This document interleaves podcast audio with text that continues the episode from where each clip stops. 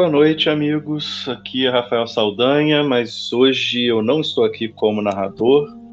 Eu estou aqui para a gente fazer o nosso primeiro papo em off, aproveitando aí que essa semana a gente teve o anúncio do lançamento do guia para a quinta edição do Sabá, dentro do Vampiro Máscara. E aí eu queria comentar um pouco, até porque o nosso jogo, que ele não é da quinta edição, né? Ele é um jogo que, que a gente usa a edição de 20 anos.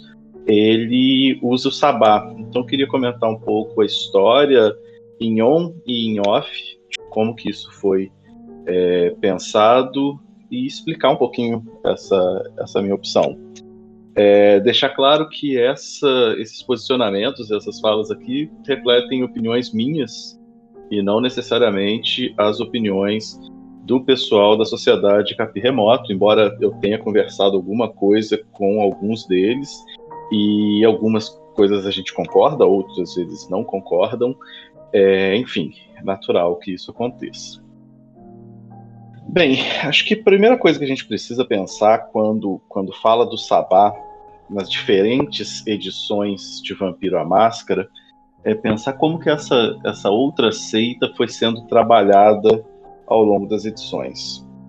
E para isso a gente tem que entender a própria história do jogo, do Vampiro à Máscara. Porque na primeira edição, o jogo ele tinha uma perspectiva ainda muito modesta, né? Ele era é, é, uma amiga hoje até falou, ah, era um grupo de amigos que fez um jogo para eles se divertirem. E ah, não vejo problema nenhum nisso, acho total válido que, poxa, se eu estou fazendo um, uma mesa para o meu grupo de amigos, eu não preciso falar do que acontece no outro lado do mundo. O meu cenário vai ser um cenário contido, vai ser um cenário que vai pegar a minha cidade, a minha região, talvez o meu país. Então, era um jogo que tinha uma perspectiva muito mais modesta. E nesse, nesse cenário da primeira edição, fala muito pouco do Sabá. O Sabá está ali para exercer uma função de bicho-papão. Ele é aquilo que os jogadores têm que ter medo. E toda a narrativa que é feita na primeira edição sobre o Sabá fala isso. Ah, eles são seres sem humanidade, são enlouquecidos, etc. Mas a gente sempre vê falar sobre o Sabá da perspectiva de vampiros da Camarilla. Então, dá para a gente entender, muitas vezes, que o Sabá ele está colocado ali como o, o, a visão, é, a propaganda da Camarilla sobre o Sabá. Na segunda edição, a gente vê que o jogo já profissionalizou um pouco, né? Ele está mais sistematizado, porque foi um sucesso a primeira edição e a editora viu que aquilo ali poderia se expandir mais do que eles tinham pensado inicialmente. É uma edição que vem com um monte de problemas. Se a gente para para pensar, é a edição que sai dos sete clãs originais e se transforma em 13 clãs. E quando eles transformam esses 13 clãs, eles vão falar dos assamitas, que é um estereótipo árabe terrorista terrível, vão falar do Giovanni, que é um estereótipo do italiano mafioso também horroroso, dos Ravenos, que é um, um, um, estigma do cigano bandido, e dos Setitas, que são egípcios corruptores. Olha isso, eles colocam é, no guia do jogador de vampiro, né, eles colocam quatro clãs novos, e esses quatro clãs são baseados em estereótipos racistas. Isso é fruto da, de uma limitação dos próprios criadores, né? O, os caras não tinham uma formação, talvez, pensando em algo mais geral. Eles tinham aquela cabeça de americano mesmo, aquela cabeça às vezes limitada que não consegue entender o resto do mundo, né? Nesse livro eles insistem em falar do Sabá como um, uma seita de gente não civilizada, enlouquecida, etc. Mas para além disso, a gente tem na segunda edição alguns suplementos, como por exemplo o suplemento World of Darkness, que dá uma visão geral de o que, que, seria e onde que está o Sabá, onde que eles localizam o Sabá. Principalmente nas Américas Central e América do Sul. Ah, mas tem alguma coisa de Sabá na Europa? Tem, mas é aquela exceção que é colocada para confirmar a regra. E mesmo assim, o Sabá na Europa geralmente está ligado à Espanha, um pouco na Itália, que a gente sabe que são os países latinos, né? Então a gente tem aí uma, uma composição de uma visão que nesse momento ela é muito muito americana, muito focada no que que os Estados Unidos, que que um americano médio dos Estados Unidos dos anos 90 pensava sobre o resto do mundo. Além disso, a gente precisa ver também uma coisa que vai ser importante quando a gente estiver pensando é que na primeira e na segunda edição o mito do vampiro fundador, o, o, a ideia de Caim como o pai dos vampiros, ela é apresentada como um mito, como uma das possibilidades. Tanto que eles, eles falam: olha, isso aqui é o que a Camarilla acredita, é o que eles é, passam adiante, mas não necessariamente isso daqui é a verdade. Quando chega a terceira edição, eles tentam de alguma maneira consertar vários desses problemas da primeira e da segunda edição. Se por um lado eles conseguem fazer isso em alguns aspectos, por outro eles pioram algumas coisas. Porque quando eles vão escrevendo a terceira edição, já está rolando processo por conta da comunidade árabe em relação aos sassamitas, já está rolando processo a comunidade cigana em relação aos Ravenos. Então eles viram que não dava para ser aquela coisa, aquele show de estereótipo. E aí começa a se expandir um pouco e começa a se falar um pouco mais do mundo, né, do mundo das trevas como como um todo. Só que eles têm uma série de questões comerciais e de preferências mesmo que eles entram na cabeça deles que talvez o melhor seria matar o mundo das trevas para começar uma outra linha que é o vampiro hacking. E para isso eles, pô, como é que a gente mata esse, essa linha? A gente precisa fazer a, a guerrena, a gente precisa fazer o final do mundo para que as pessoas concluam suas mesas, concluam e possam fazer essa transição para o hacking com uma história rebutada, né, do zero, etc.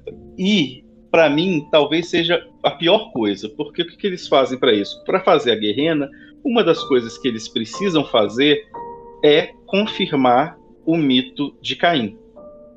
Caim deixa de ser uma versão da história, uma possível versão da história, para ser a verdade. Isso tem uma série de problemas. O primeiro problema é que você pega o mundo todo e fala o seguinte: olha, gente, a mitologia judaico-cristã estava certa. As culturas, as outras culturas, as outras interpretações de vampiro elas estavam erradas, porque no final das contas o que a gente tem são antediluvianos, filhos de Caim. Mais do que isso, quando eles falam, olha, a gente tem antediluvianos, filhos de Caim, netos de Caim, que estão para acordar, o que, que, eles fizeram? Eles deram razão para o Sabá. O Sabá, eles podem ser, ter sido descritos na primeira e na segunda edição como monstros irracionais, etc. Mas no fim das contas, eles estavam certos sobre a Guerrena. Eles estavam evitando, combatendo a Guerrena. Isso dá um problemão, porque olha, era para ser antagonista e agora eles viraram os heróis. E mais do que isso, nesse mesmo momento a gente tem uma expansão. A linha de terceira edição talvez tenha sido a linha que mais chegou ao Brasil, e não só ao Brasil, aos países da América Latina, que a gente tem uma, uma reinterpretação que é, olha, a White Wolf, que era a editora da época, fala que na América Latina o que a gente mais tem é sabá. Logo, a gente é sabá mesmo. Então, é uma forma da gente se apropriar daquele estereótipo deles. Fala assim: olha, se vocês não falaram que aqui na América do Sul a gente é sabá, então, a gente é sabá. Só que a gente não, é, não é sabá do jeito que vocês acham que é uma irracionalidade. É só uma racionalidade diferente de vocês. E olha só, vocês mesmos estão falando que a gente está certo. Então a gente pensar que a quarta edição, a quarta edição é, é a edição de 20 anos, né? Que é a que a gente está jogando. A quarta edição vem para tentar ignorar essa, esse processo da guerrena mas ao, ao, mesmo tempo fica com uma cara de remendo, né? Porque eles, eles ignoram o fim do mundo, mas eles criam uma ideia de um fim do mundo contínuo, cíclico, que a guerrena estaria acontecendo e se repetiria sempre. Vem com algumas ideias como Beconing e tal, que eu nem vou entrar no, no mérito agora, mas, como eu disse, fica um pouco com cara de remendo.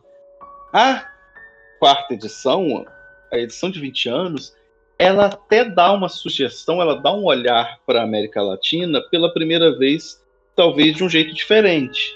Fala assim: olha, para além dessa ideia de Camarilha e Sabá, a gente tem ali os que eles chamaram de legados afogados. Só que não desenvolve isso. Era uma ideia muito boa, mas acaba que eles abortam essa, essa quarta edição e anunciam que vão fazer a quinta edição.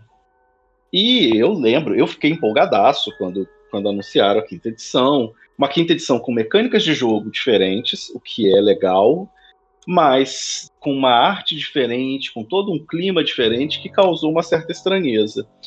E aí o que a gente foi percebendo aos poucos é que essa quinta edição, ela, primeiro que ela não consegue ter uma continuidade, né? A gente vê que essa quinta edição de Vampiro à Máscara já está na segunda editora ou terceira editora e na terceira ou quarta equipe criativa. Essas mudanças de equipe criativa, algumas mais bruscas, outras mais suaves, elas sempre são mudanças de direcionamento do produto. A impressão que me passa é que no início dessa quinta edição, eles tentaram seguir a linha da edição de 20 anos. Só que aí veio o desafortunado incidente de terem lançado um livro com um, capítulo, com uma, uma parte falando sobre a Chechênia de forma super desrespeitosa e que foi, com razão, cancelado pela, pela comunidade do jogo. Isso fez com que várias cabeças rolassem, e aí a gente vê que eles meio que perderam o direcionamento e parece a, a impressão que me dá é que eles decidiram fazer o seguinte: então vamos fazer a volta à primeira e segunda edição.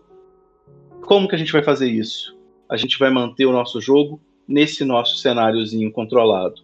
A gente não fala mais de outros lugares, a gente não fala mais do que, que acontece na África, a gente não fala mais do que, que acontece na, nas Américas Central e do Sul, a gente vai falar de Estados Unidos e de Europa. Como a gente tem uma equipe que é mais europeia, agora a gente vê que o foco está até mais na Europa, talvez, do que nos Estados Unidos. E isso traz uma série de consequências. Esse livro do, do Sabá talvez seja a primeira consequência que a gente vai sentir dessa mudança de direcionamento.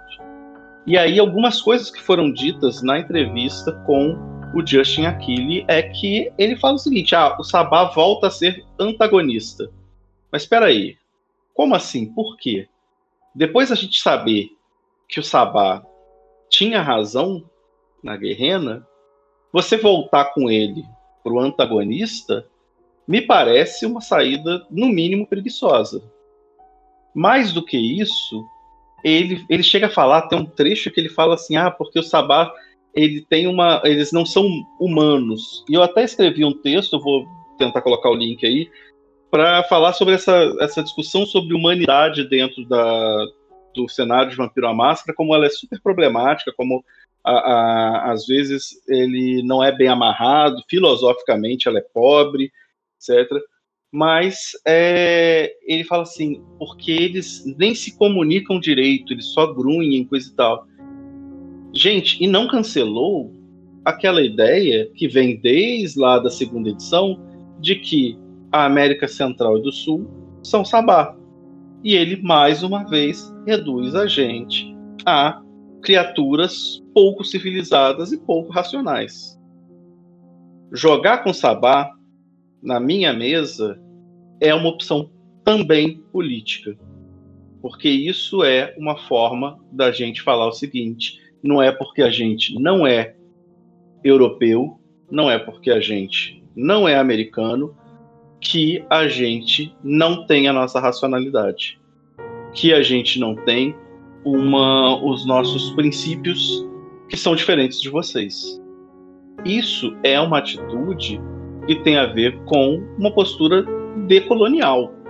é uma postura da gente falar o seguinte: a gente pega. É, eu diria mais, ela é uma postura antropofágica, no sentido lá do Oswald de Andrade. A gente come esse material que vocês, que vocês mandam, mas a gente ressignifica ele. Então, a minha mesa de sabá, a minha ideia ao jogar sabá é pensar num sabá não como criaturas irracionais, mas como uma sociedade, como uma seita que carrega princípios diferentes daqueles princípios americanos, europeus, que são reproduções de jogos de corte vitorianos que não dizem nada pra gente historicamente, culturalmente. Enfim, eu sou muito fã de Vampiro à Máscara, eu gosto muito do cenário, mas isso não me impede, não me faz cego e não me impede de enxergar esses problemas. Eu espero que vocês entendam que esse tipo de coisa não é um, não é um chamado a um boicote. Eu não estou falando vamos queimar as editoras que estão publicando o Vampiro à Máscara, não vamos mais pegar os livros deles. Não é essa a ideia. É a gente tomar para gente esse produto que a gente está aí investindo, se não necessariamente dinheiro, mas a gente está investindo o nosso tempo, os nossos sonhos há mais de 20 anos. Eu, no caso, desde 95, quando lançado no Brasil, a gente já tem tipo, tem 26 anos que eu jogo Vampiro à Máscara. Tá certo? É isso, gente. Espero que vocês tenham gostado. Depois a gente. Esse é um, um conversa em off, é uma coisa extra. A gente volta com o nosso jogo normal na quinta-feira. Se vocês quiserem participar dessa, dessa discussão, se vocês quiserem conversar, me procura lá no Twitter, arroba Saldanha, tudo junto. É, eu vou deixar aí na descrição do podcast no Spotify esse meu endereço e a gente pode trocar uma ideia, continuar trocando ideia, tá bom? Um abraço.